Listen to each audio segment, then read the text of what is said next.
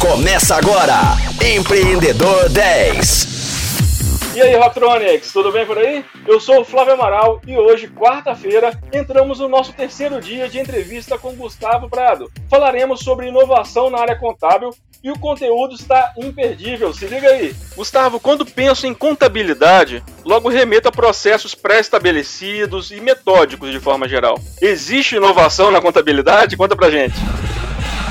É, com certeza absoluta. Como a gente já conversou no, no programa anterior, eu fui convidado a me juntar a uma contabilidade que já existia. Existia há mais de 40 anos. Só que eu tinha vindo de empresa de tecnologia. Depois de cinco anos à frente dessa empresa, hoje a gente triplicou a carteira de clientes com a mesma quantidade de funcionários e eliminando o papel. Agora, como eu falo em inovação, a gente tem que alinhar o, o discurso a, da evolução das empresas contábeis com o próprio discurso da evolução de software, né? 10, 15 anos atrás, não existia software de gestão na nuvem. Então, vamos, vamos pensar o seguinte: para você colocar um software numa empresa, você teria que pagar servidor, comprar um software parrudo, os softwares que tinham no mercado aí, mais conhecidos, o SAP Business One ou TOTOS ou coisa do gênero, pra, mesmo para média empreendedora era 50, 60 mil reais e mais 5 mil reais por mês, o que ficava inviável, e os softwares contábeis que existiam na época eram ruins.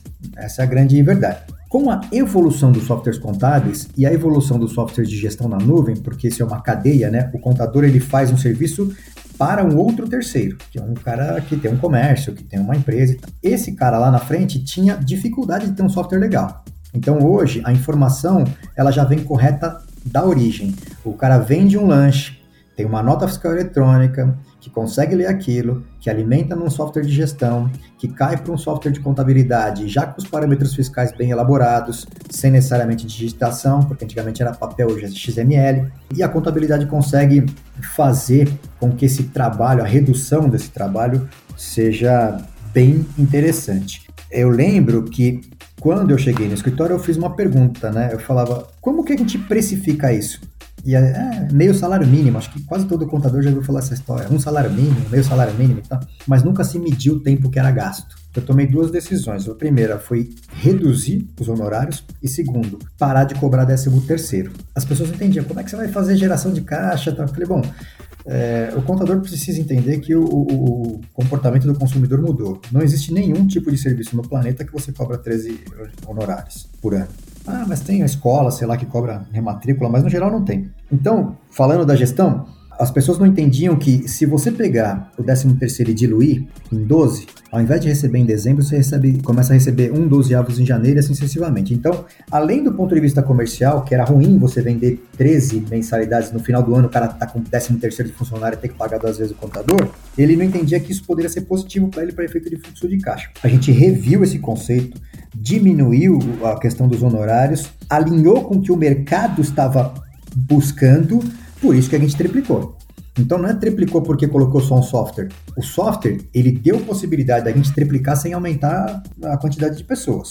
Mas o crescimento, ele tem que estar atrelado para um conhecimento de marketing, um conhecimento de tecnologia para saber qual é o software mais adequado, um conhecimento de gestão de pessoas, então fazer o diagnóstico das, das, das pessoas. Agora, hoje o que aconteceu com o mercado de contabilidade é o seguinte, ele desenvolveu demais a ponto de 90% do processo ser permitido estar eletrônico, e ainda o que o futuro determina é o que você percebe com a entrada até dos bancos no mercado contábil. Por quê? Porque o banco já fala para o MEI, fala, MEI, você entra aqui abre uma conta comigo essa conta sua já vai ser praticamente o seu DRE. Com base nisso, eu consigo te mandar seu imposto e tal. O, contador que achava que o concorrente era o vizinho dele, hoje é o Bradesco, é o Santander. Se você imagina que um banco como o Santander, como o Bradesco, entrando no mercado contábil não é sinal de que a inovação está chegando, então a gente precisa rever os conceitos, né?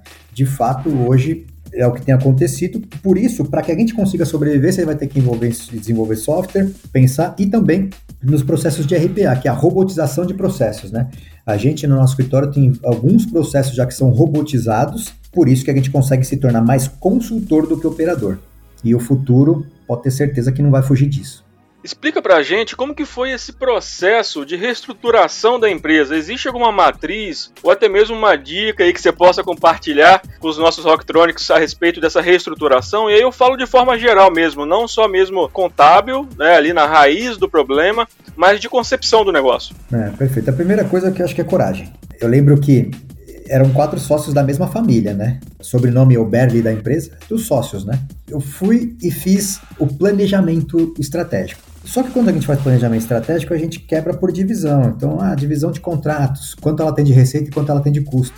A divisão de seguros, quanto tem de receita e de custo. E duas dessas divisões não davam lucro. Eu pedi para eles desenvolverem um planejamento estratégico, não desenvolveram. E eu falei, então a partir de agora vai funcionar assim. Um deles falou, não quero mais, vou embora. Ou seja, tem pessoas que não têm aptidão para seguir regras de mercado. E a coragem, ela foi muito importante porque um dos sócios bancou isso para mim. Falou, Gustavo, você tem carta branca para fazer o que é mais indicado.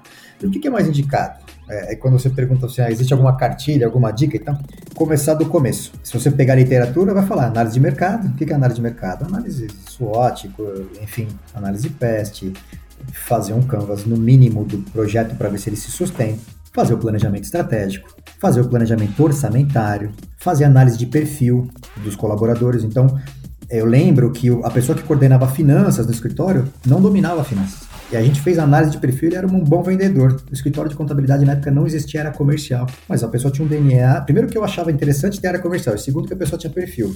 A gente redesenhou a área comercial com políticas comerciais, criou essa área e hoje eu falo para você, um ano retrasado a gente teve 180 clientes novos, o ano passado, até, até esse semestre, na crise, até hoje, a gente teve 90 clientes novos. Mas isso não é do nada, acaso. É porque a gente viu que tinha uma pessoa que tinha perfil, definiu políticas e regras e tal. Depois que você faz o planejamento orçamentário, define o perfil das pessoas, cria a estrutura, você tem os indicadores. E aí você deve monitorar. E uma regra que a gente sempre usa lá que é o Forever Beta, né? O beta está em desenvolvimento, né? E o Forever Beta é sempre estar em desenvolvimento, sempre pensar em algo novo. Dia sim, dia também, pensar nas possibilidades de melhorar a operação. Acho que é se seguir essa cartilha, né, que lá, lá no escritório a gente chama de trilha da gestão, as possibilidades são boas.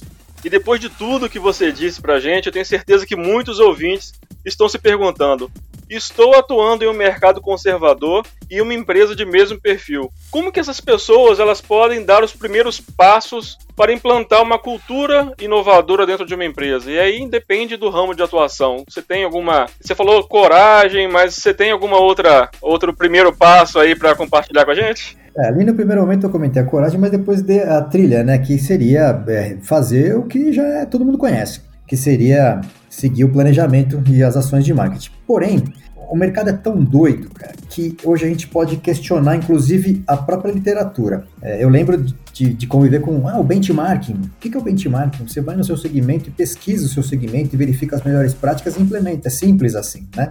Hoje já se questiona o benchmarking. Por quê? É, a gente, mundo afora, viu projetos como, por exemplo, o carro a hidrogênio da Honda. O carro, no final do dia, ele te, ele te, te gera é, 20 litros de água potável. Ah, eu posso pensar, então, que a Honda gerando água potável é concorrente da Nestlé? Pode ser.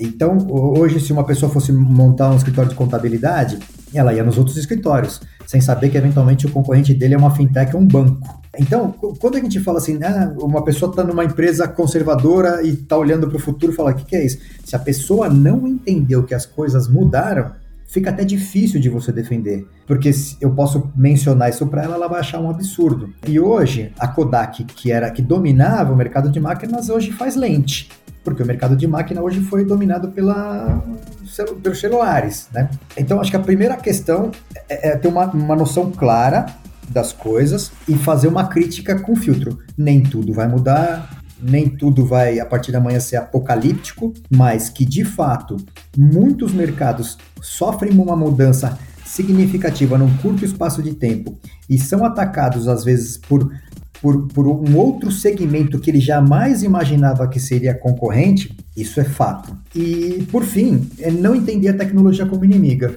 Porque se você acredita que a tecnologia é uma inimiga sua, a chance de você estar exposto e ter dificuldades daqui para frente são enormes. Eu vejo um pouco nesse seu discurso um pouco de ousadia, né? É pensar o diferente, é não correr atrás do prejuízo, é correr à frente dele, né? É. Tem, uma, tem um termo que, que, que, se falava muito em Londres, que era da da gestão ambidestra, né? E foi na época até citado um caso da Microsoft que ela mudou o segmento, né?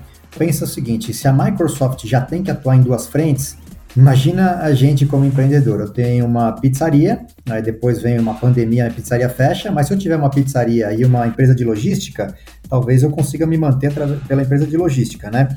essa, a gestão dessa de você olhar para dois lados é bem interessante. Não é tão simples, mas por isso que hoje é, eu tenho uma empresa de treinamento, por isso que hoje eu tenho uma empresa de contabilidade, e durante a pandemia eu abri mais duas empresas. Uma de logística focada em e-commerce e uma de gestão de franquias para negócios é, promissores. É, mas, enfim, tem muita história para contar aí, que vai até com base naquele primeiro programa nosso que falava sobre a veia empreendedora, né? É quando eu fui picado pela veia do pelo empreendedorismo, daí para frente, dia sim, dia não, 24 horas por dia, pensando nas oportunidades que o mercado pode trazer. Bom, então é isso, Rocktronics. Ponto final na edição de hoje do Empreendedor 10. Mas garanta o seu lugar para amanhã, hein? Nosso encontro será às 10 horas da manhã com Gustavo Prado. Você ouviu Empreendedor 10, só aqui, Rocktronic, inovadora.